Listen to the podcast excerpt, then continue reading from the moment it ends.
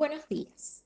Voces en Pandemia salió a entrevistar a diferentes actores de la comunidad educativa y a preguntarles cómo han vivido en cierta forma en tiempos de aislamiento. El primer entrevistado es Manuel Bringa, psicólogo perteneciente al equipo técnico de la Escuela 2021 Pompilio Gilardi. Vamos a escucharlo.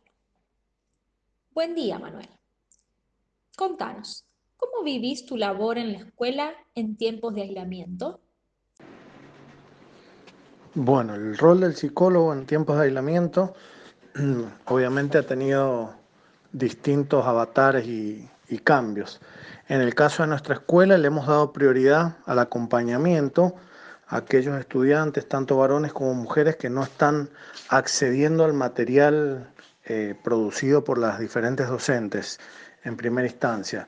Y por otro lado, aprovechando la familiaridad y la cotidianidad que, implica llevar varios años en la institución, lo que hace que muchas familias, en este caso me conozcan, ponernos por supuesto a disposición y brindar nuestro contacto, en, este caso mi contacto, para cualquier necesidad que consideren que es de, de mi área y que pueda aportar. ¿sí?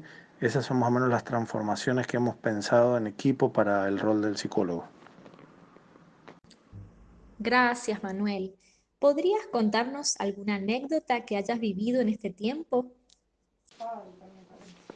Mira, se me viene a la mente sobre todo y en particular las distintas situaciones que hemos ido teniendo en cuanto a, la llegada a los, domicilios, lo complejo que ha sido, sobre todo en, algunos domicilios que no tienen la nominación tradicional, calle y número, entonces todo ha tenido que ver con preguntar, con escapar de perros que nos quieren morder, eh, buscar, y, pero sí destaco el, primero el apoyo y el acompañamiento de, todas las, de todos los y las vecinas de, la zona que todo el tiempo nos, eh, eh, frenaban cuando les preguntábamos y nos, nos, dirigían.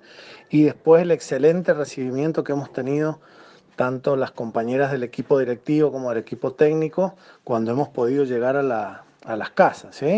Y me quedo con, las caras y los rostros de los diferentes chicos y chicas estudiantes de nuestra escuela cuando reciben material de su maestra, ¿no? Que definitivamente hace lazo con su escuela de manera concreta.